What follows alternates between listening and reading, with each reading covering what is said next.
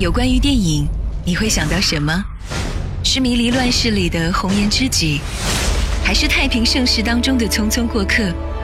是青春年少时阳光灿烂的日子，还是容颜老去后永不熄灭的梦想？在喧嚣的世界中，让我们找一个让心灵栖息的部落，侧耳倾听斑斓的光影跃动，品味生活的点滴感悟。欢迎来到光影部落格。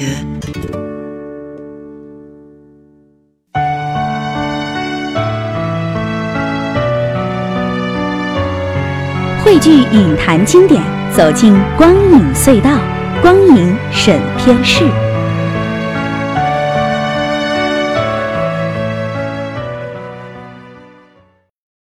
小姐，请问有事吗？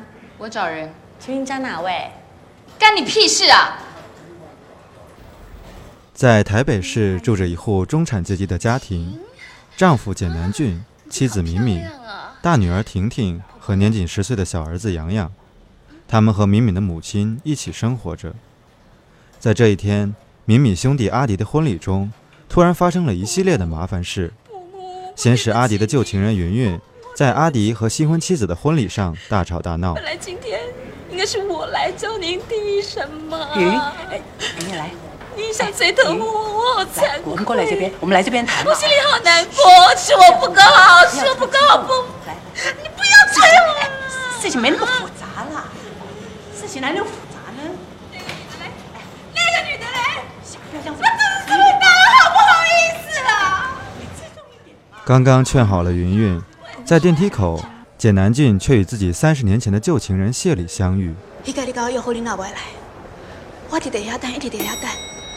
我叫你还敢出差门，你知影不？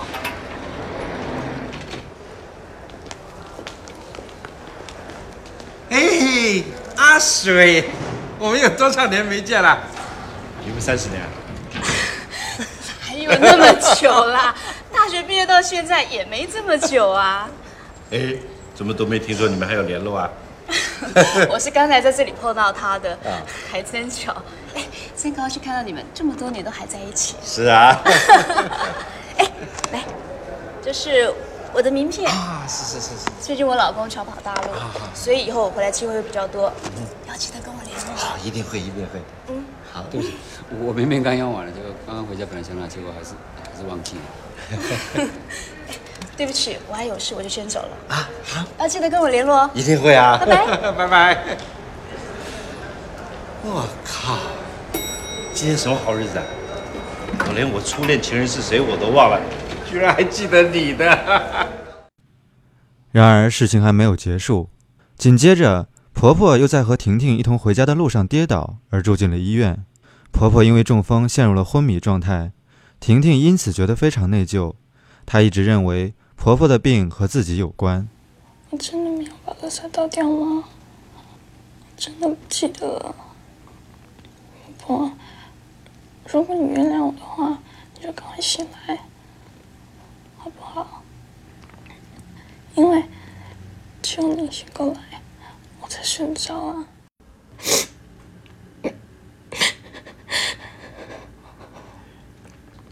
我不要做什么坏事情。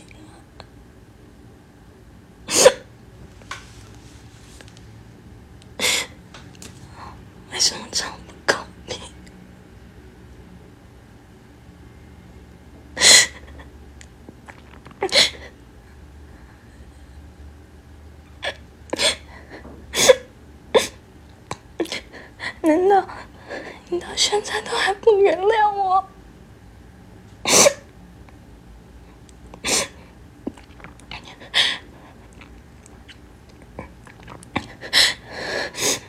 你为什么到现在都还不醒过来？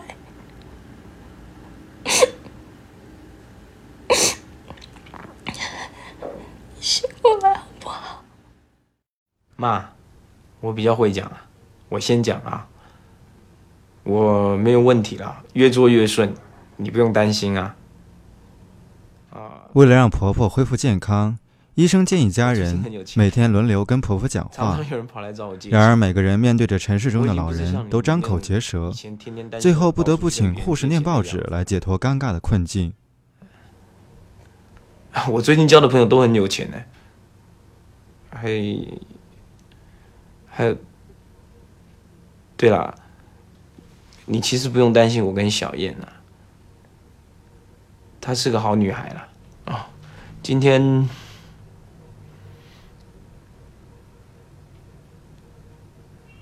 先到这里吧。怎么跟妈讲的东西都是一样的？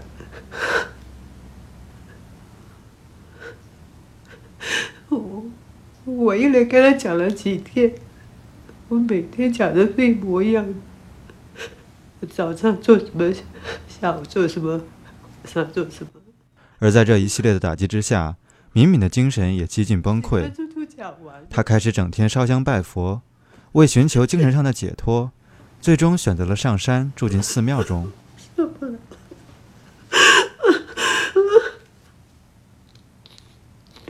怎么怎怎么只有这么少？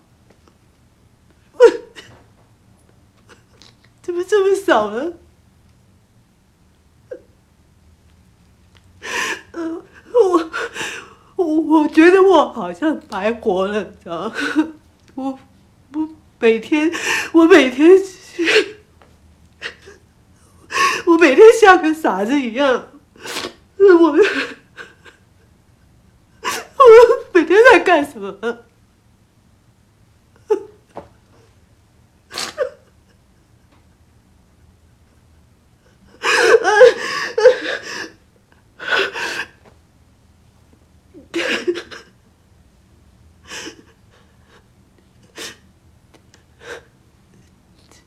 假如，假如我有一天我要跟妈一样。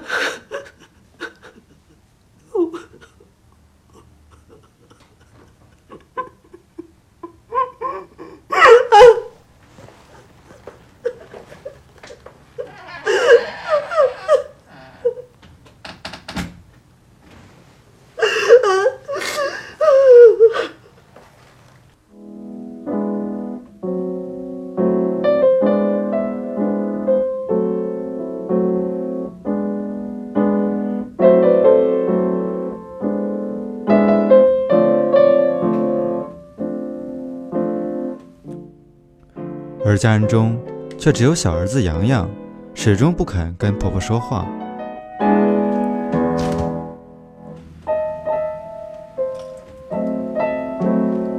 姐姐刚刚弹琴给婆婆听啦。那我把刚刚画的画给他看不是就好了？可是他又看不见。可是婆婆听得到啊！医生叔叔不是说了吗？那，你每天发生那么多事情，比如说……学校有些什么事情啊，还是心里有些什么小秘密啊，你都可以慢慢的跟婆婆讲啊。怎么了？你怎么突然间不高兴了？不想跟妈妈讲啊？他只是听到没有看到，有什么用呢？洋洋受父亲的影响，爱上了照相机。他觉得人只能看到一半的事情。爸比，你看到的我看不到，我看到的你也看不到啊！我怎么知道你在看什么呢？你问的问题，爸比都没想过。可是我们不是有照相机吗？那我叫你拍照，你又不想学。爸比，我们是不是只能知道一半的事情啊？你在问什么？爸比听不懂。我只能看到前面，看不到后面，这样不是就有一半的事事情看不到了吗？问题好像太多了哦。于是他开始拍摄人的背面，用儿童单纯而奇特的视角拍摄周围的生活。然而他在学校却总是受教导主任的刁难。这什么玩意儿？你拍意大利是什么东西啊？哦，我懂了，我懂了，这就是他们说的前卫艺术啊！看不出来啊！啊，来来来，大家拿去看啊！欣赏欣赏啊！看都看不清楚。这就是艺术啊，这还挺花钱的哦。艺术赚得了钱呢。赚钱拍那么多干嘛？我们就抓个神经病，来来来来来，大家看啊，想不到啊，他还是个大师啊啊！我们学校里难得一见的天才呀、哎，你不是挺会说话的吗？跟谁学的？跟你爸学的？回去跟你老爸说。受到儿子的启发，父亲简南俊似乎也领悟到了一些道理。打电话叫他来救。在跟婆婆的喃喃自语中，他的心里也若有所思。好像只剩下我能够好好陪陪你了。以前明明一直在家，我都觉得说，有什么问题反正问他就好了。我现在好像问他也没有什么用，而且不知道他什么时候才回来。其实这样自言自语对我来说蛮难的。我这样讲你不不要生气，我觉得好像在拜拜，除了不知道对方是不是能够听得到之外，对我自己所讲的话，是不是真心的，好像没什么把握。不过讲实话，原本自己很有把握的一些事，现在看一看，好像觉得少得可怜。有时候觉得每天早上醒来的时候，就一点把握也没有，都会觉得说，哇，好不容易睡着了，干嘛又把我弄醒了呢？然后再去面对那些烦恼，一次又一次。如果你是我，你会希望再醒过来吗？我也许杨康说的对了，你比我们都活了这么久了，我们除了自己自己心里一大堆问题之外，有人告诉你什么事情呢？所以我想，应该不会怪杨洋吧？不会怪他说不来陪你。某些地方，他跟我蛮像的，真的蛮像的。我一直在遐等，也毋过你一直拢无出现。我一直在遐等，是因为我知影，我卡苏那等无你，我全都完了。我不知道我以后该怎么办，我受不了的。简南俊趁着去日本出差的机会和旧情人谢礼重续旧情。两人虽然彼此知道自己是对方的真爱，然而却再也无法从头再来。人哦，就无可能和另外一个人来甲教讲，你安怎活落去，你应该安怎过日子，迄有够悲哀，你知无？但是偏偏啊，迄个人是我上爱上爱的人。不过那是你老婆，我真的以为你再也不爱我了。你现在还会这样觉得吗？与此同时，新搬来的邻居丽丽和她的男友吵架了。两人分手后，丽丽的男友开始主动和婷婷约会。我只是不喜欢有人故意把故事讲那么悲惨。可是，在现实生活里，悲伤的事和高兴的事都有啊，这样电影才有真实感嘛。要不然我们怎么会喜欢去看电影？如果电影跟过生活一样，那谁还会想去看电影啊？过生活就好啦。我觉得我小舅说的蛮有道理的。他说，电影发明了以后，人类的生命比起以前延长了至少三倍。乱讲，怎么会？哎，我们在电影里面得到的生活经验，至少是我们自己的生活经验的 double 就对了。比如说杀人，我们没有人杀过人，可是我们都知道杀人是怎么一回事，而且有过好几次各种杀人的经验，这都是我们在电影里面得到的。我又不会去杀人，生命是这么悲惨的话，那还有什么意思啊？而且我们好好对待别人，别人也不会对我们不好啊，干嘛还要去想那些杀人事情呢？我只是用杀人来举一个例子而已啊，当然还有别的啦。李葡萄还说，没有一朵云，没有一棵树是不美丽的，所以人也应该这个样子。这句话我听了非常感动，改变我对很多事情的想法。这句话你说出来还是好像悲剧，它应该听起来很美才对啊，对不对？不要这个样子嘛，婷婷。他会来找你，当晚也会来找我啊。你也认识他很久了，他是什么样的一个人，你也很了解啊。然而，婷婷最终发现，胖子真正爱的人不是自己，他的内心深处还在爱着丽丽，这一切都让婷婷觉得非常伤心。那你对他呢？我想他干嘛？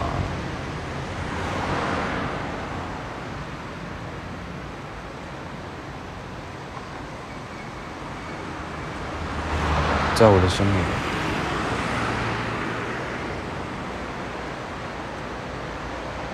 只有你。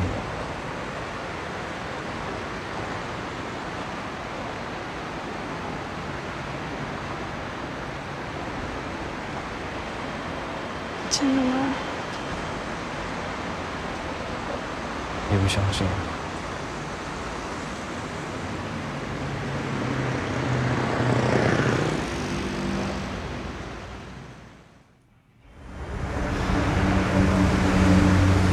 胖子，我想跟你讲没有关系的。如果你来找丽丽，不要因为我就这样子。我们还是朋友啊，我还是要你还是怎样？你还是很乐观，对不对？你少跟我废话了，你哪里懂啊？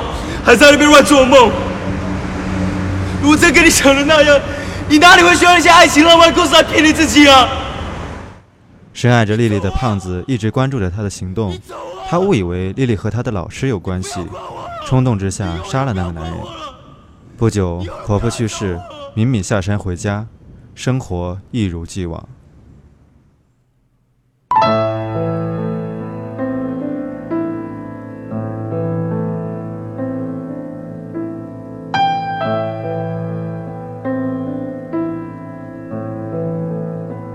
杨德昌的电影《一一》，简单评价三个字：平、真、深。一个词：静水流深。感觉上，他的艺术风格跟陶渊明的诗风有几分相似，用白描的手法再现生活，平淡朴素，真实自然，涉及面广，意境深远。看似很平淡的生活片段，却蕴含着深刻的人生哲理和体会。影片的中文名是《一一》，大概是指我们是一个个人，各自以个体单独存活于世上，各有各的故事，各有各的困惑和无奈。我们各自无意中筑起了一道墙，将自己与别人隔开，将真实的自己隔开。影片以杨洋一家为主线，他们虽然生活在一起，是一家人，是一个外表看起来再平常不过的家庭，然而他们之间除了生活上的往来以外，却基本上没有交流。大家都不知道彼此在经历什么，困惑什么，绝望什么。即使给他们一人一个述说的舞台。他们依然无法对婆婆说出自己的真心话。三个多小时的片子，里面囊括各年龄层、各类型的人，无形中涵括了一个人一生经历的各个阶段，身边遇到的各式人，就像是一个社会的小缩影。可以理解成是洋洋在一一向我们展现个态。影片中，南俊说：“如果再活一次，也没什么不一样。”敏敏说：“山上跟山下没什么不同。”我们经常说，如果可以重来，我一定不会怎样。但正如影片所诠释，再一次也差不多。人的一生就活着一次，就活着一个样。我们看似一一各不同的人，个体，但其实都差不多。人生也本来就是这样。没有一朵云，没有一棵树是不美丽的，所以人也应该是这样子。这句话很美，很诗意，很哲学。我们每一个人都应该是独特而美丽的，所以我们每个人都应该有一个自己的故事。于是杨德昌在影片中给了每人一个舞台，各自单独上映自己的故事、自己的喜怒哀乐。即使是小如洋洋的小学生，都与大人们平分秋色。这是一出人人都是主角的电影。杨德昌以往的电影经常表现一种个人和社会的冲突，以及理想必然破灭的痛苦，而在《一一》中。这种痛苦转变成一种思辨的力量，它反映了一个人从纯真到怀疑再到睿智的过程。正如他所说的那样，这部电影讲的就是生命，描述生命跨越的各个阶段。身为作者，我认为一切复杂的情节说到底都是简单的。或许这也是杨德昌自己心路历程的一种写照。影片的影像细腻而漫长，其间没有大起大落，只是一直温和的诉说。讲述那些我们日夜重复的事情，喜悦或悲伤，都是内敛而克制。无论是南俊、婷婷还是洋洋，影片还原的是本来的生活。然而，正因这样的真实，看片的过程始终笼罩在一种夹杂着伤感与无奈的氛围当中。看那些情爱起伏，我们或许反而不曾动情，可看这平淡的真实，却叫人沉重起来。生活就像南俊的妻子所说，他发现他每天给中风的母亲讲的一天之中发生的事情都是一样的，他的生活每天都是重复。他泪流满面的时候，我想，平凡如我，人至中年，怕是也会碌碌如此。于是想来，悲凉至极。此刻的韶华，十年后怕已是庸人一个了。影片从婚礼开始，葬礼结束，表现了一个人生的两个极点：生与死。人性的错落与道德的静观，统统都在洋洋那不断闪现的快门中得到记录。在体验到这些看得见、摸不到。却也即将发生在自己身上的人生琐事之后，八岁的洋洋在婆婆的葬礼上念了一段自己写的话送给婆婆。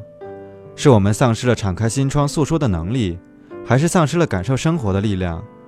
大半生过去，真的除了碌碌无为之外，所拥有的少的可以一一细数吗？我想，这段话无非可以为这部电影做一个注脚。婆婆，对不起。不是我不喜欢跟你讲话，只是我觉得我能跟你讲的，你一定老早就知道了，不然你就不会每次都叫我听话。就像他们都说你走了，你也没有告诉我你去了哪里，所以。我觉得那一定是我们都知道的地方，婆婆。我不知道的事情太多了，所以你知道我以后想做什么吗？我要去告诉别人他们不知道的事情，给别人看他们看不到的东西。我想这样一定天天都很好玩。说不定有一天我会发现你到底去了哪里。到时候我可不可以跟大家讲，叫大家一起过来看你呢？婆婆，我好想你，尤其是我看到那个还没有名字的。小表弟就会想起你常跟我说你老了，我很想跟他说，我觉得我也老了。